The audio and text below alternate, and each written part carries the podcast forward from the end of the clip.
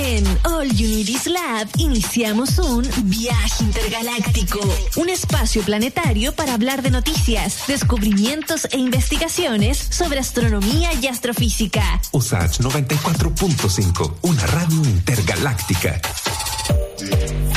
3 con 33, se lo estaba contando recién. El año pasado la NASA lanzó el telescopio espacial James Webb, el más grande que se ha puesto en órbita en toda la historia. Y hoy se acaban de publicar sus primeras imágenes a color. Los comentamos eh, con ellos mismos, con la NASA. Lucas Paganini, científico planetario en la sede central de la NASA. ¿Cómo estás, Lucas, aparte de emocionado? Hola, buenas tardes. Sí, eh, primeramente emocionante porque estamos iniciando una nueva etapa en la exploración espacial y nuestro conocimiento del universo, como bien explicabas.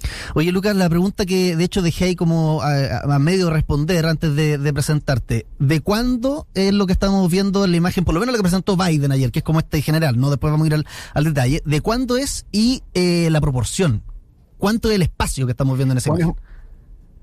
Sí, es una muy buena pregunta porque no solo es maravilloso que estamos enfrente a, a la maravilla del universo, mostrando el sinnúmero de galaxias, estrellas, etcétera, todos los distintos fenómenos que están ocurriendo. Estamos observando en alta resolución, en una resolución en la luz infrarroja que antes no se había logrado, un sinnúmero de detalles, que es solo el comienzo de lo que se viene.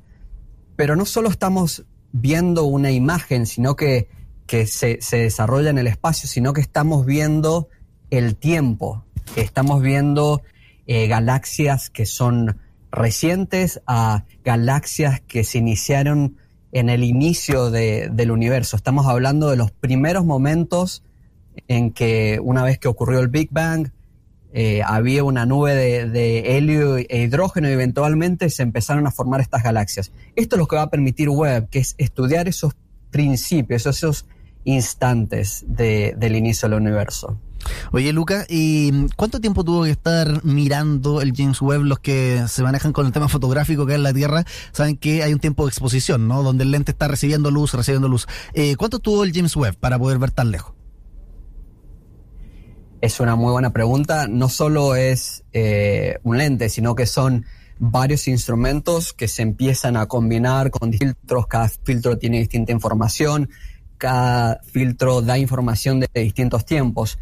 Pero bueno, lo importante es decir que se, eh, se tardó unas 12 horas, 12, 13 horas, que en comparación con Hubble se tardaba eh, días, semanas. Así que esto es una de las principales eh, beneficios que tiene este telescopio. Oye, Lucas, y cuando vimos la, la, imagen, bueno, ya años atrás, la primera que pudimos ver del agujero negro, por ejemplo, y ahora más reciente, el que está en el centro de nuestra Vía Láctea, una cuestión que le llamaba la atención a varios a varias, es que era una imagen bien movida, ¿no? Y que tiene que ver porque este elemento también está en un constante movimiento, entonces se ve media borrosa. Pero lo que nos mostró Biden, y de hecho varias de las fotos, por ejemplo, la nebulosa de Karina, el quinteto de Stephen, entre otras, se ven súper, súper enfocadas. Esto tiene que ver con el movimiento de estos cuerpos que están un poquitito más quietos que un agujero negro, entonces se ven más enfocados, o es la misma herramienta, el James Webb, el que nos permite tener algo tan, tan claro. Bueno, la, resolución que, tiene el telescopio Webb es lo que permite ver estas con, con determinada nitidez. Es, de nuevo, un telescopio con, con 18 segmentos de berilio cubierto en una capa de oro, que es lo que permite ver con tanta nitidez en el infrarrojo. Es, mm. es bastante grande. Eh, aún recuerdo, estaba ensamblando aquí en el, en el centro Goddard y era realmente, era grande. estamos hablando de un tamaño de una cancha de tenis y mm. una altura de una casa de tres pisos. Eh, todo esto, ¿no?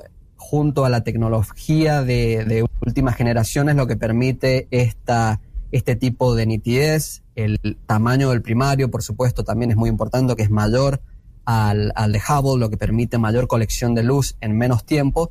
Y bueno, el tema del, del, agujero eh, negro, lo que pasa es que en el fondo con los telescopios tal vez como ALMA, eh, que está en Chile, en Atacama, o algunos otros telescopios en el sol milimétrico, lo que estamos detectando son materia que se escapa o, que, o rayos X tal vez a veces que, se escapan de, lo que se está ocurriendo en este agujero negro, por eso es que vemos estas imágenes no tan nítidas, Mm. pero sin embargo es increíble que tenemos la posibilidad de una forma indirecta de detectar la presencia de estos agujeros negros. Oye, Luca, y más allá del, del ocio, porque esta cuestión no es como ver figuras en las nubes, ¿no? No, no es para entretenernos. ¿Por qué que- queremos ver y por qué es tan importante tener estas imágenes del James Webb?